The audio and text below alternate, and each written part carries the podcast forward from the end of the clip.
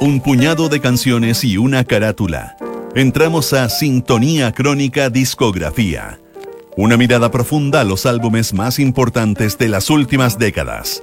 Con Bárbara Espejo y Rodrigo Santamaría.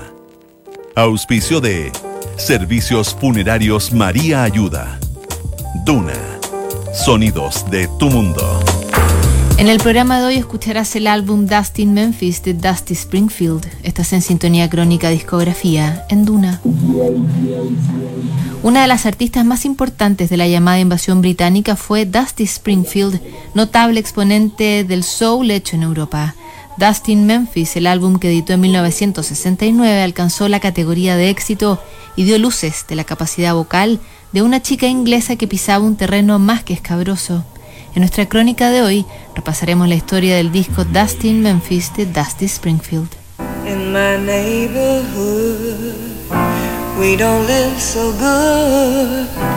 The rooms are small and the buildings made of wood. I hear the neighbors talking about you and me. En pleno apogeo del soul en los años 60 eran los cantantes de color quienes dominaban el estilo.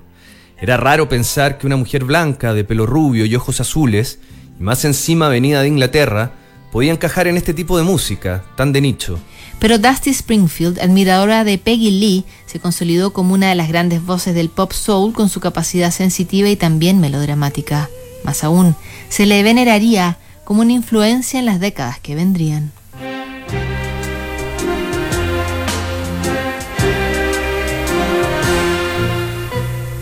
Just a little loving early in the morning beats a cup of coffee for starting off the day. Just a little loving when the world is yawning makes you wake up feeling good things are coming your way.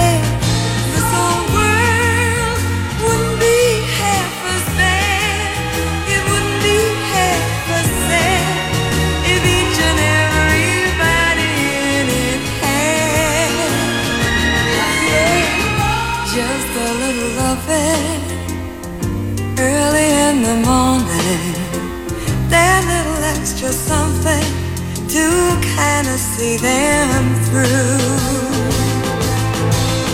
Nothing turns the day on, really gets it done like a little bit of loving from some loving someone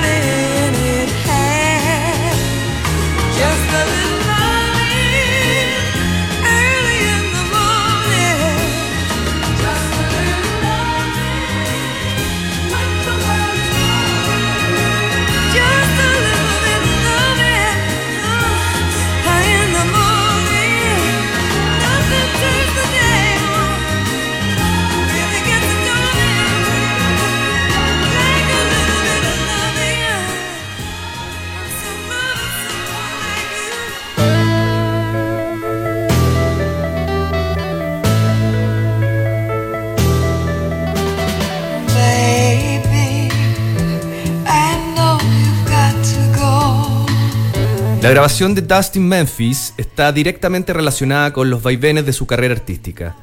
En 1960 ella formó un trío de folk llamado The Springfields, que la inspiró para adoptar su seudónimo. Gracias a una serie de hits, el trío pronto se hizo conocido en Gran Bretaña y en menor forma al otro lado del Atlántico, donde alcanzaron el lugar número 20 en 1962. Este incipiente éxito en tierras americanas llevó al grupo a Nashville, un viaje que sería fundamental para la carrera de Dusty Springfield. En ese lugar escuchó a los emergentes girl groups locales y también se enamoró de los sonidos del sello Motown. Toda esa mezcla le impactó de manera tan profunda que en 1963 Dusty decidió iniciar su carrera como solista. El tiempo le daría la razón. Like a wheel within a wheel, never ending or beginning on an ever spinning reel, like a snowball down a mountain or a carnival balloon, like a carousel that's turning, running rings around the moon, like a clock whose hands are sweeping past the minutes of its face, and the world is like an apple whirling silently in space, like the circles that you find in the windmills of your mind.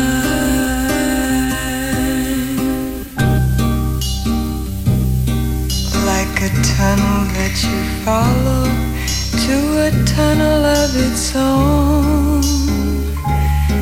Down a hollow to a cavern where the sun has never shone. Like a door that keeps revolving in a half forgotten dream. Or the ripples from a pebble someone tosses in a stream. Like a clock whose hands are sweeping of its face. And the world is like an apple whirling silently in space. Like the circles that you find in the windmills of your mind. Keys that jingle in your pocket, words that jangle in your head. Summer go so quickly? Was it something that you said? Lovers walk along the shore and leave their footprints in the sand. Is the sound of distant drumming just the fingers of your hand? Pictures hanging in a hallway and the fragment of a song.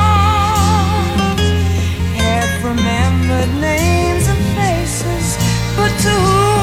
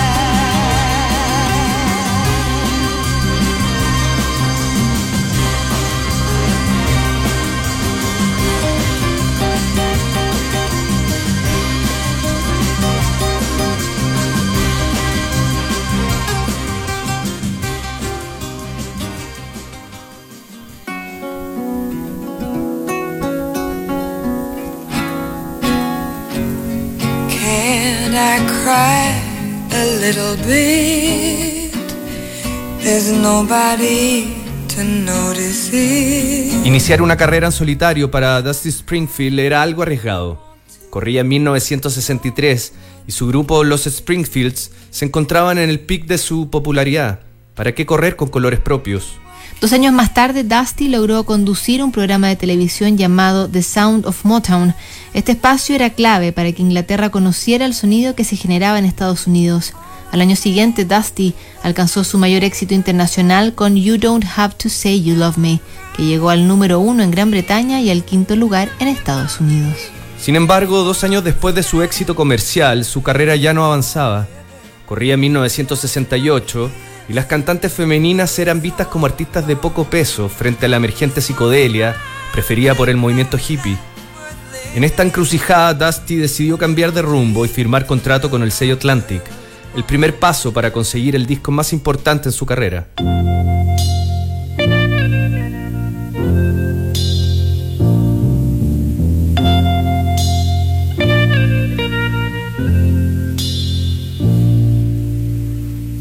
You've been crying, your face is a mess. Come in, baby, you can dry the tears on my dress. She's hurt you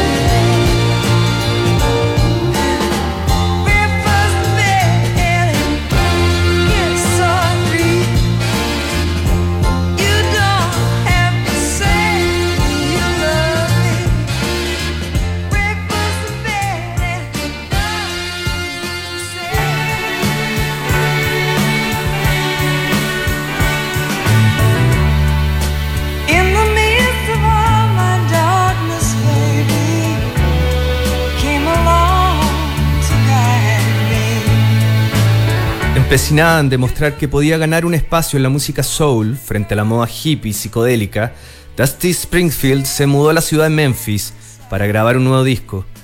Le acompañaron los productores top de Atlantic, Tom Dowd, Jerry Wexler y Arif Mardin, el descubridor de Ray Charles. La grabación no fue fácil para Dusty, quien curiosamente nunca confió demasiado en sus capacidades vocales. La relación con sus productores se volvió cada vez más tensa. Jerry Wexler constantemente le reclamaba que no conseguía llegar a las notas correctas y Dusty, por su lado, intentaba no imitar a Aretha Franklin. Sin embargo, en el resultado del disco no hay evidencia de estos grados de tensión entre Dusty y los ejecutivos de Atlantic. En Dusty Memphis se nota la influencia sensible de Bart Bacharach y del soul más profundo de Memphis.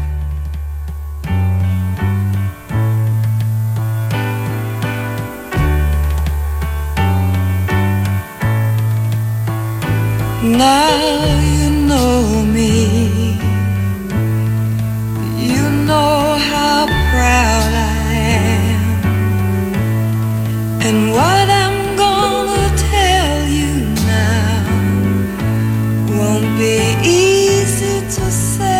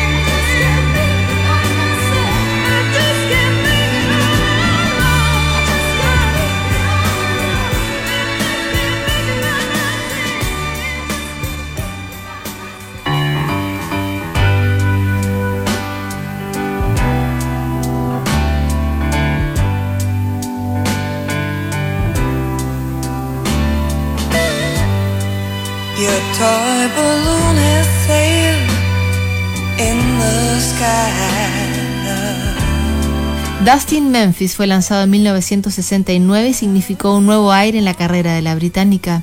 En este disco aparecía la canción Son of a Preacher Man, que llegó al número 10 de la lista Billboard y que al año siguiente sería versionada por Aretha Franklin.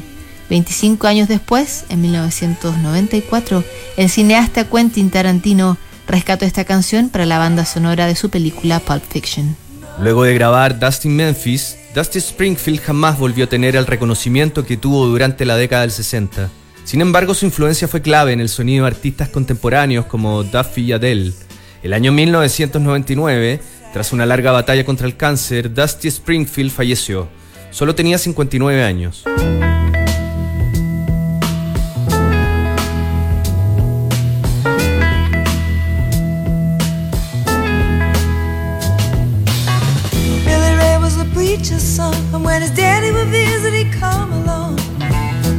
Around and started talking, Cousin Billy would take me walking. Out through the backyard we go walking. Then he looked into my eyes. Lord knows to my surprise, the only one who could ever reach me was the son of a preacher man. The only boy who could ever teach me was the son of a preacher man. He was. He was. Being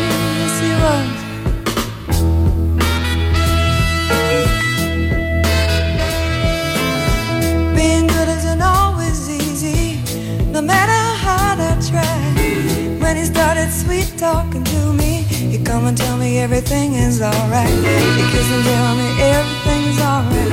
Can I get away again tonight? The only one who could ever reach me was the son of a preacher man.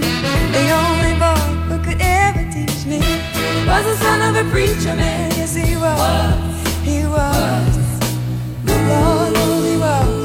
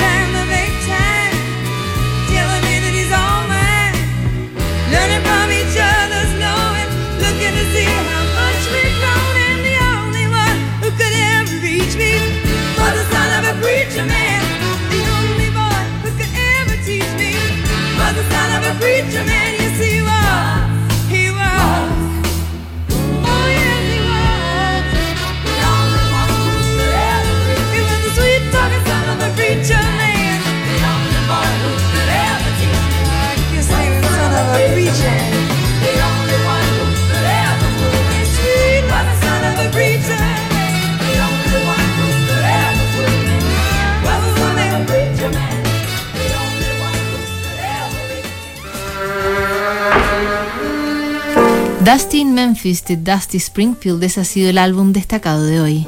Para conocer más acerca de la carrera de Dusty Springfield, te recomendamos su disco compilado The Very Best. ¿Sabías que puedes comprar de forma anticipada los servicios funerarios de María Ayuda? Entrégale a tu familia la tranquilidad que necesitan y estarás apoyando a cientos de niños de la Fundación María Ayuda. Convierte el dolor en un acto de amor. Mañana en un nuevo capítulo de Sintonía Crónica Discografía, el debut del supergrupo Electronic. No te lo pierdas.